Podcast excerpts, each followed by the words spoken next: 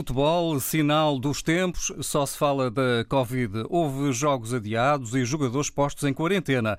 E como analisa tudo isto o nosso motorista comentador? Muito bom dia, Zé Manel. Bom dia, amigo Vasco. Bom dia. Bom, analiso naturalmente como andam as autoridades de saúde com máscara aconchegada ao bigode e desinfetante Ora, faz muito sempre bem, nas mãos. Ah, exatamente. Bom, ontem, três jogadores do Sporting acusaram positivo para a Covid-19 e o jogo de apresentação com o Nápoles também teve de ser cancelado. Já antes, Viseu Académico e o Feirense Chaves da Liga 2 tinham sido adiados por causa do corona. Este último até foi cancelado já com os jogadores em campo, porque dizem, descobriu-se que tinha havido um jantar com os infectados na véspera. É coisa inédita no futebol. Em geral, patuscadas antes dos jogos só dão castigo a jogadores porque ficaram na farra até às tantas ou, vá, ou bocas aos árbitros por causa de penaltis mal explicados.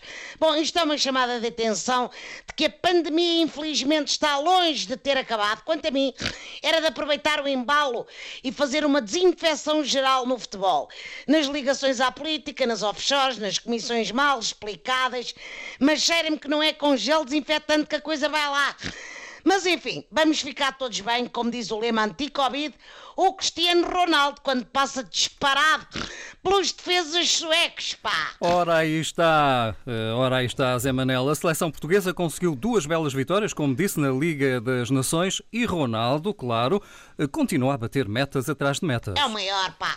Os brasileiros também tiveram um Ronaldo fenómeno, mas o nosso é o Cristiano Ronaldo fenomenal.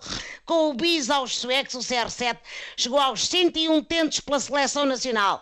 Está a poucos golos de ser o melhor marcador de todos os tempos nas seleções e aposto que ainda chegou a casa, deu jantar aos putos todos e foi a prolongamento com a Georgina. Ai não, eu dá-me ideia que o CR7 é como o nosso vinho do Porto, que fica cada vez melhor com a idade.